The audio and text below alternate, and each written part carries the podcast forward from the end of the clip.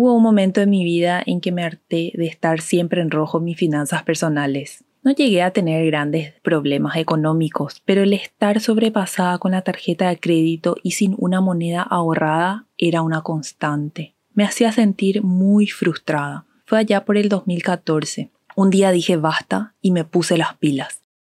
Bienvenida a tu potencial femenino. Soy Aura Celada y en este podcast, Tu Potencial Femenino, busco incentivar a mujeres como vos a explorar sus capacidades, dedicarse tiempo a sí mismas y a confiar en su poder. Comparto consejos sobre bienestar, productividad, desarrollo personal y entrevisto a mujeres inspiradoras que te van a impulsar a trabajar para cumplir tus metas. Acompáñame, vamos a potenciar energías y así transformar la actitud femenina con la que enfrentamos el mundo. Seis pasos para sanar tus finanzas personales definitivamente.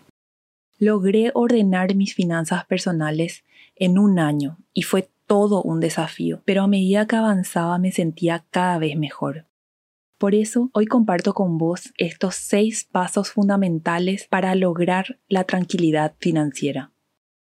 Paso 1. Ahorrar. Empezamos con el ahorro porque esto es lo más importante para tomar tus finanzas personales en serio. Ahorrar es lo más básico de lo básico y te aseguro que sí se puede. Lo recomendable es que sea el 10% de tus ingresos. Eso es lo que todos los gurús de las finanzas personales recomiendan. Yo que soy más de mirar el vaso medio lleno, me gusta verlo de esta manera. Tener el 90% de tus ingresos para gastar. ¿Qué te parece?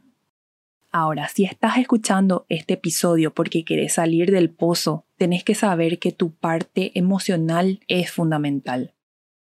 El ahorro en este caso te va a servir también de sostén porque el saber que contás con dinero en caja te va a hacer sentir mejor. Eso sí, hay que tener mucha disciplina.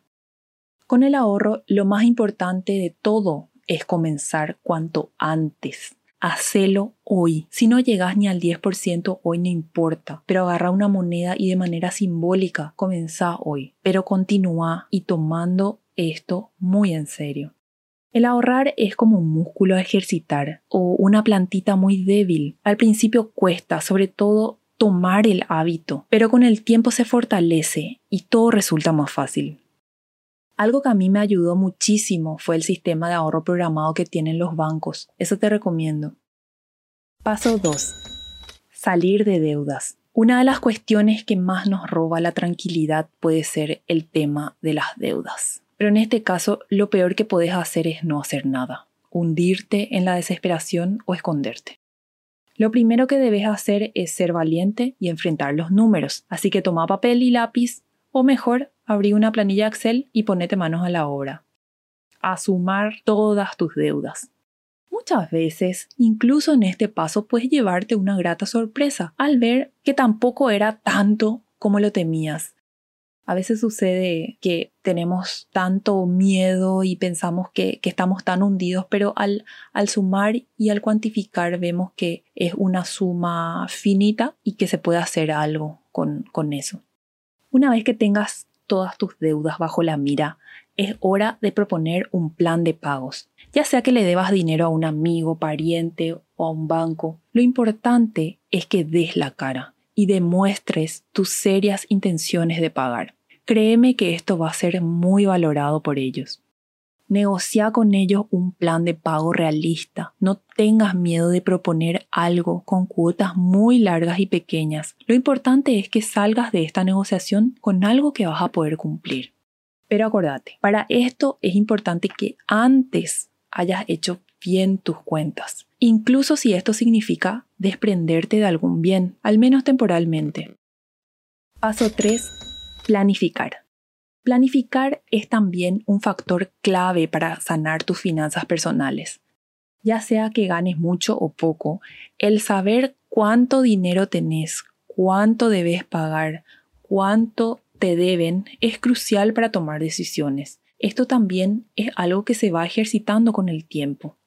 Una de las maneras más efectivas es llevando un control de gastos, es decir, anotando todo, todos los gastos que hagas, eh, hasta el más mínimo que sea, entonces de esa manera vas a conocer tus hábitos. Yo te recomiendo entonces que lleves alguna libreta o algo contigo siempre, pero lo mejor para mí es eh, anotar en el celular, aunque sea en el blog de notas, y si ya te animas a hacer algo un poco más sofisticado, puedes bajar una app hay un montón de aplicaciones que están hechas para, este tema del control de gastos, que están muy buenas. Eh, así que bueno, prueba alguna.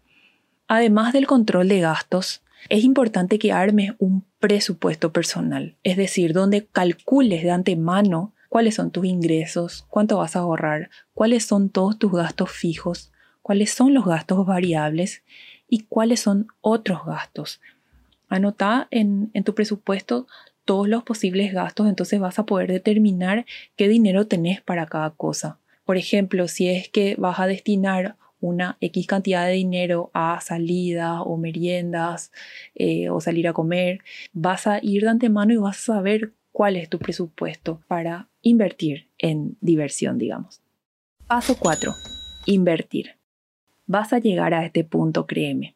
Si haces las cosas bien, ni bien te estabilices, es probable que le hayas tomado el gusto a esto de tener las finanzas personales en orden.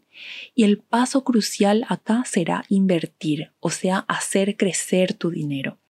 Puedes invertir en instrumentos financieros como bonos, CDA, acciones. Eso es todo un mundo a aprender y lo mejor será que tengas un buen asesoramiento con alguna casa de bolsa o algún asesor financiero. O también puedes invertir comprando, por ejemplo, un inmueble, un terreno, eh, a cuotas, etc.